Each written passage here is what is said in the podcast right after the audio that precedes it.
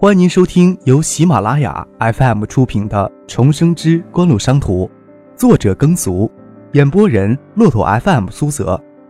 如果你喜欢我的演播，请点赞和转发，感谢你的支持。下面开始我们今天的故事。第十八集，许思见张克眼里藏着皎洁的光芒，忍着笑说：“那我开始打扫的时候，你不说？”“哼，我希望许思姐每周都过来帮我打扫屋子。”张可嘿然一笑：“想得美。”许思横了他一眼。许思姐，张可倾过身子来，注视着许思的眼睛。许思听到张克的声音，突然变得温柔起来。见他身子倾过来，心里一软，应了一声：“心里好受点了吧？”许思心里一软，差点就哭出来。许思姐，心里不要想太多的事儿。我跟你说过，我不会让你再受到伤害了。你哪来这么多钱？许思这才想起来，这次过来找张克的目的。我老子不是贪官。就算他是贪官，也不会给我这么多钱。这钱来路很正，借过来救急的，以后还要还给人家。那你告诉我是谁？这钱我会想办法还上的。别拗了，别人是信任我才借出这笔钱，要还也是我们一起想办法还上。张克注视着许思执着的眼睛。许思姐，嗯，你信任我吗？怎么这么问？张克让许四看得心慌，又说了一句：“小破孩一个，你有什么好信任的？”许四姐，你这么美，我想每一个看到你的男人都会真心的喜欢你。哼，他们哪里是真心喜欢我？你不要对男人有偏见。有句话说：“男女之情，情不知所起，一往而深之。”迷恋肉体又不是什么罪大恶极的事儿。他们迷恋你，迷了出不来，那也是动了真情。你太美了，对男人来说都太危险了。每一个男人都会对保护你缺乏信心，你只能自己保护自己。你怎么知道这些乱七八糟的事情？张克的话让许思很吃惊，他想象不出眼前的少年会说出直抛人心的话来。因为我也是男人呀，张克调侃地说：“你现在是。”刺上带血的玫瑰，别人都不敢碰你、惹你，正好我将你据为己有。说什么呢你？许思莫名羞涩起来。我今天过来找你，可不是听你胡扯的。我不是胡说八道。我把钱交给你爸妈的时候，说过希望你帮我辅导高中的功课。张可一本正经地说：“许思姐，信任我，把你今后的三年人生交给我。”许思愣愣地看着张可。帮你辅导功课可以，可是，你不是说你中考是西城区第三名吗？还需要我辅导吗？许四的目光落在书桌上一本菲利普·科特勒的英文原著《营销管理》，有英文牛津字典厚的一本书，翻开一半，夹着用英文书写的笔注，心想这是给谁看的书？把你今后三年的人生交给我，张可又执着的说了一次。你要说做我的家庭教师也可以，为什么？许思见张克说的很认真，你真让人看不明白。答应我。专案组跟我说，采纳你的证词，要由于家里及时退还那笔钱，才决定撤销对我的起诉。我们之前不就是在象山见过一面吗？你怎么可能说服专案组撤销对我的起诉呢？不然怎么能让你放心的把今后三年的人生？交给我，许思见张克顾左右而言其他，气恼地说：“净说些没正经的。”不，我很认真的在说。”张克说道，“我很认真的对你说一件事儿，你却当我在开玩笑。为什么？因为我在你的眼里还是一个刚刚读高中的男孩，还不值得信任。也就是这样，一旦我想做什么事情与我的年龄脱节，对方心里一定会想：这小破孩开玩笑吧？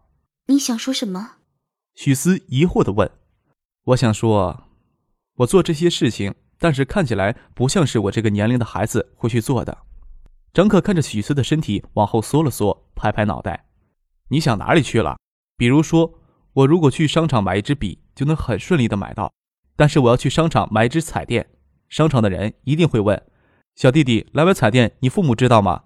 要想买栋房子，售楼处的员工一定会说：对不起，小弟弟，这里不招待未成年人。你明白我的意思？有些事因为年龄的关系，我出面就会被对方质疑，所以我需要一个代理人。”而这个代理人就是你。你要买房子？许思愣了愣。你让你爸妈去买不就得了？你的档案上写的你学历蛮高的嘛。张可拍拍脑袋。你是真的听不明白？有些惊讶。许思笑了笑。想不明白你想要做什么？不过，你帮了我这么多，你想要我帮你做什么事？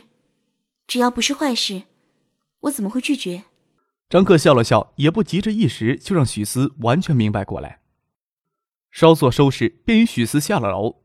张克回家要经过沙田，特意与许思坐同一路公交车。刚过下班时间，公交车很挤，张克叉开双臂撑在车窗上，将许思护在怀里，免得给别人占便宜。下一站经过星光造纸厂时，人不见下，又挤上了一拨人，车里更加拥挤。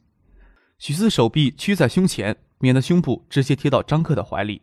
前面售票员大声的报站名：“星光造纸厂到了，星光造纸厂到了！前面上车的同志记得买票，查到没买票的罚款一百元。”张克听着声音往车窗外看，夕阳照耀在疏港河，就在远处静静的流淌，闪耀着金色的粼粼波光。看什么？星光造纸厂。看他做什么？多少人等着他关停，希望疏港河的水能干净一些。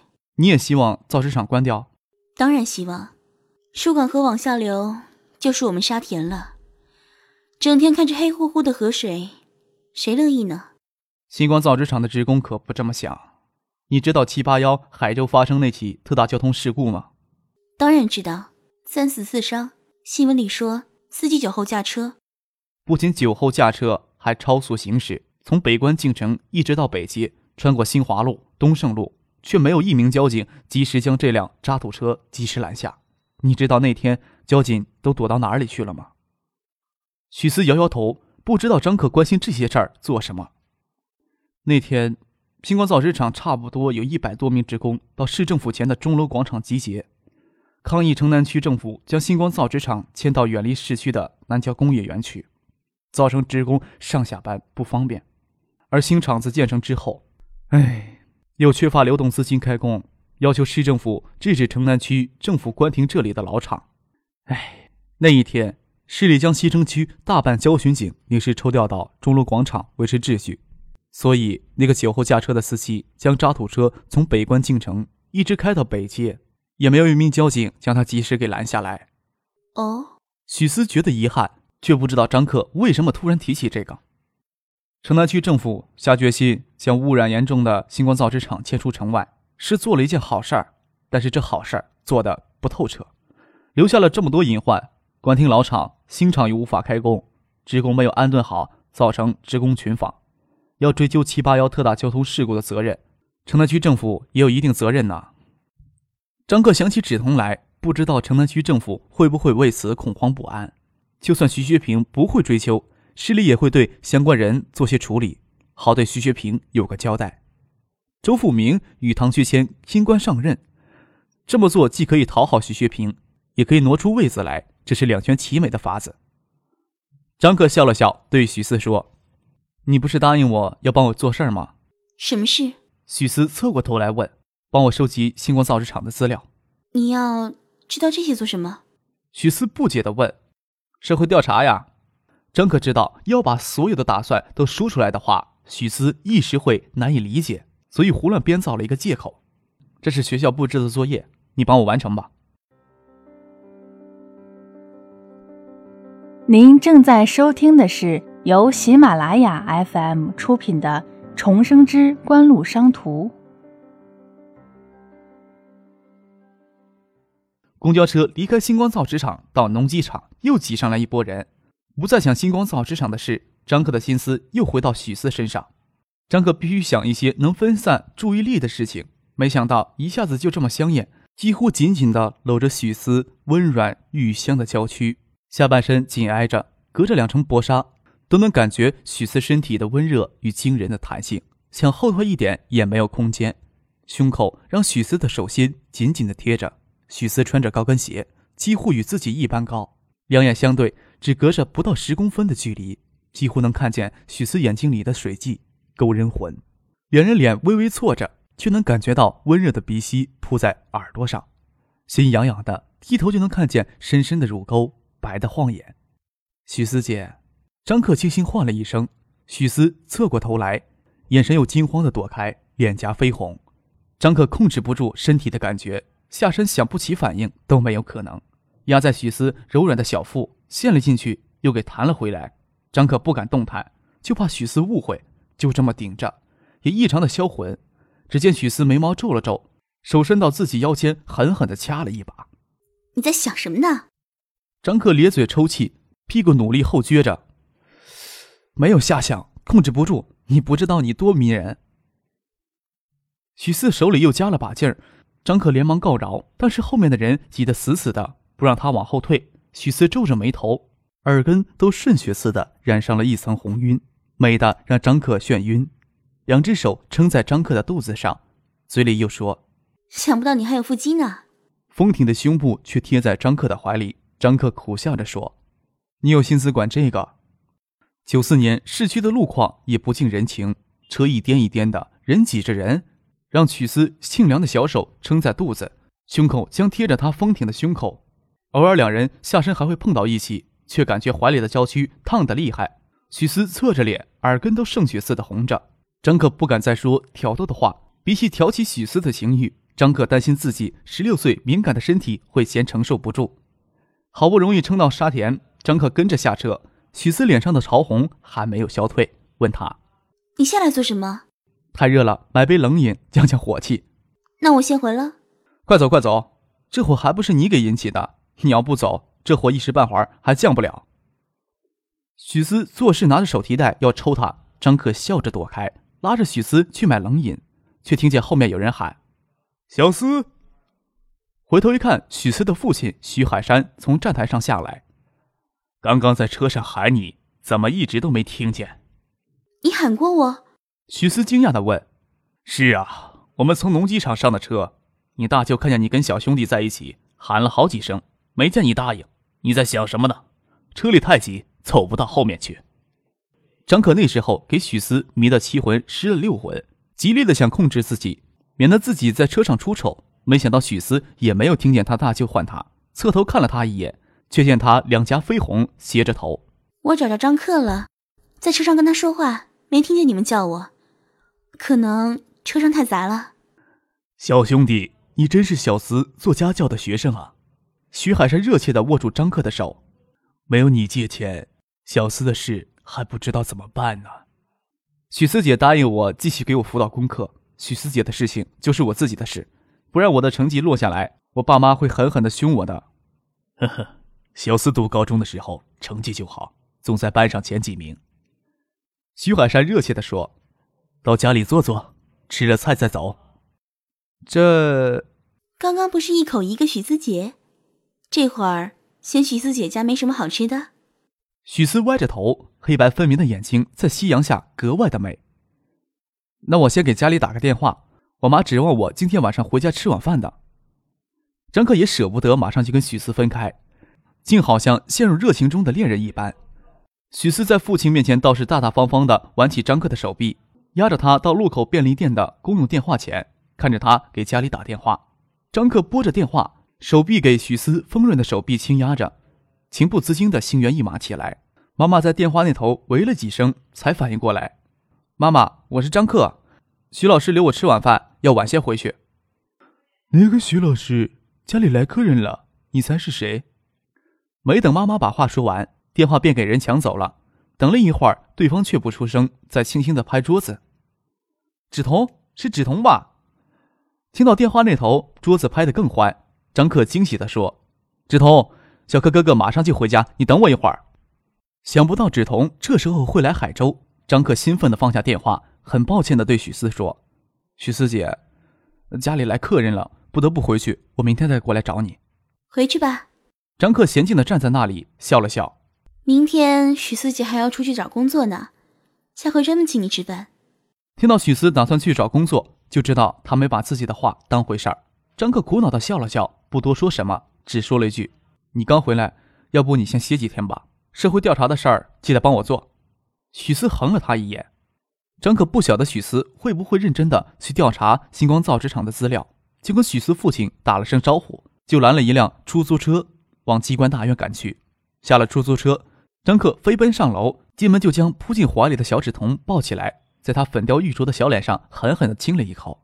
见芷彤的妈妈谢婉晴坐在沙发上跟妈妈聊天，招呼道：“婉晴姐，你怎么今天到海州来呀？”这次过来把公司在海州的业务给结了。芷彤听我说来海州，钻到车里就不肯下来，所以一到海州就先奔你家来了。谢婉晴将堂兄谢真赶出海域公司。才发现海域公司早就变成了千疮百孔的烂摊子，不得不收缩业务，进行大整顿。自从车祸发生之后，海州办事处这边更是乱得一团糟，业务人员都差不多撤离了。谢婉晴便想到先将这里的业务给结束掉，更何况车祸还是在海州发生的。谢婉晴踏上海州的土地，心里总有隐喻。张克自然晓得谢婉晴出于什么理由要将海州办事处给撤掉，但是他不希望如此，颇为遗憾地说。哦，我还以为婉晴姐有办事处在海州，可以常带芷彤过来看我呢。嗯，不过还好，我还是可以经常抽空去省城看芷彤。高一的功课不算紧。谢婉晴听了张克的话，微微一怔，看着芷彤紧紧搂着小克的脖子，心里想：要让芷彤再次开口说话，彻底消除车祸给他带来的心理恐惧，小克无疑是最能帮助他的人。但是小克读高中后，学习就会很紧张。也没有法子经常到省城来。谢婉晴在此之前一心想将海州的业务给结束掉，以后不用到海州来。听了张克这句话，又犹豫起来。毕竟对芷彤来说，这不是最好的决定。办事处的人都撤回去了，想不结束也不行了。不过我还可以带芷彤常到海州来看你的。张克见他关掉这边办事处的决心也不坚决，顺着他的口气说：“嗯，我有一个朋友在找工作。”本来打算介绍给婉清姐的，现在就算了吧。你什么朋友？杨格真对儿子交朋友总是很紧张，说的跟大人似的，还要帮朋友介绍工作。你先把自己的学习搞好，不要乱交什么朋友。谢婉晴笑着说：“小柯做事最有分寸，不会乱交朋友。看他在这半个多月的表现，只怕我们成年人都没几个比得上他。只同他爷爷还说，小柯长大后。”指定有大出息呢。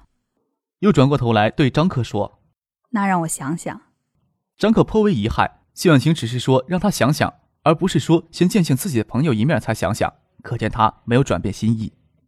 爸爸晚上有应酬，妈妈与张克陪谢婉晴、芷彤到小区前面的饭店吃过晚饭，又回到家里聊了很久。芷妈妈在场，又不方便多聊海域公司的事情，聊到最后还是芷彤不肯睡，连说带骗的才让他松开手。张克的 T 恤都被抓得皱巴巴的。第二天一早，谢婉晴又带着芷彤登门了，对张克说：“能不能见见你的朋友？”他看见芷彤对小柯那么依赖，为了能让芷彤尽快开口说话，也经常要往海州跑。就算不急着在海州发展业务，用个人办事处保留下来也是好的。张克没想到，过了一夜，事情又有了转机，肯定是小芷彤的关系让婉晴姐摇摆不定。许思佳没有电话，电话打到许思佳深处的便利店，拜托人去喊许思。张克记得许思昨天说要去找工作，就把他已经出了门，只有到了劳动力市场堵他去了。九四年，海州市还没有供人员流通的人才市场，只有个小规模的劳动力市场，主要是为这两年来企业精简下来的下岗职工服务。一大早有什么事？许思微微气喘。九四年的电话费不便宜，许思从家急冲冲的跑到巷子口，开口说话，气都顺不上来。帮你联系上工作的事儿，上午你抽空出来一下，见面合议就能定下来。怎么可能？许思在电话那头不相信张克的话。我昨天就随口一说，你能帮我找什么工作？许思的工作当然不成问题。小叔张之飞刚将公司搬迁到市里来，正千头万绪的忙乱着。随便塞一个人完全不成问题。关键张克另有打算，多少不可能的事情都发生了，你就再信我一回吧。张克不跟许思多说，约好九点到前门的肯德基见面，就把电话给放了下来，抱着纸筒回到客厅。梁戈珍跟谢婉晴在客厅说话，见小克打完电话，笑着说：“你才多大的人，怎么想着要帮朋友介绍工作？这个人可不可靠？你婉晴姐的公司，你不能随随便便就介绍一个人进去。”张克将纸筒放在自己膝盖上，对婉晴姐说：“婉晴姐，你觉得我可不可靠？”谢婉晴笑着说：“本来想把这边的事都给结了，很多业务都放弃了，剩下没有多少事。”把办事处保留着，也有借口经常带着纸筒来看他的小克哥哥。梁姐，小克做事很让人放心的。瞧这么称呼乱的，谢婉晴刚满三十岁，风韵少华，正是浑身散发着女人魄力的年龄。张克觉得唤他婉晴姐，比唤他谢姨更贴他心意。与许思约好九点，时间还早，还有很多想法要先沟通好才行。张可抱着纸筒先下了楼，看着谢婉晴从后面跟上来说道。婉晴姐，海域公司做到今天这个规模很不容易。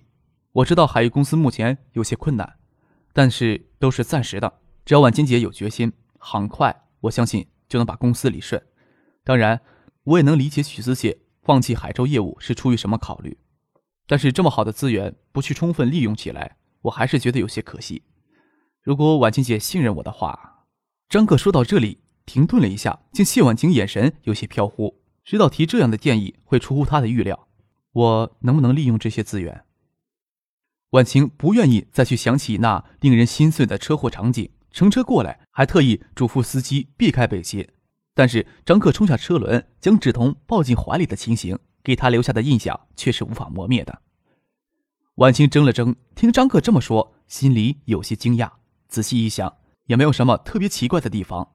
张克本来就给人很不一般的感觉。还是张克最早看出公司的问题出在堂兄谢瞻身上，也是他想的法子将谢瞻赶出公司。志同的爷爷就说他长大一定会有大出息。谢婉晴这次过来，还想找机会跟他谈谈公司的事情。他总觉得张克身上有着寻常成年人都没有的灵性与悟性。谢婉晴将志同抱起来，见张克脸上的表情很认真，说道：“你打算怎么利用这些资源？”听众朋友，您刚刚收听到的是由喜马拉雅 FM 出品的《重生之官路商途》，作者耕俗，演播人骆驼 FM 苏泽。更多精彩有声书，尽在喜马拉雅 FM。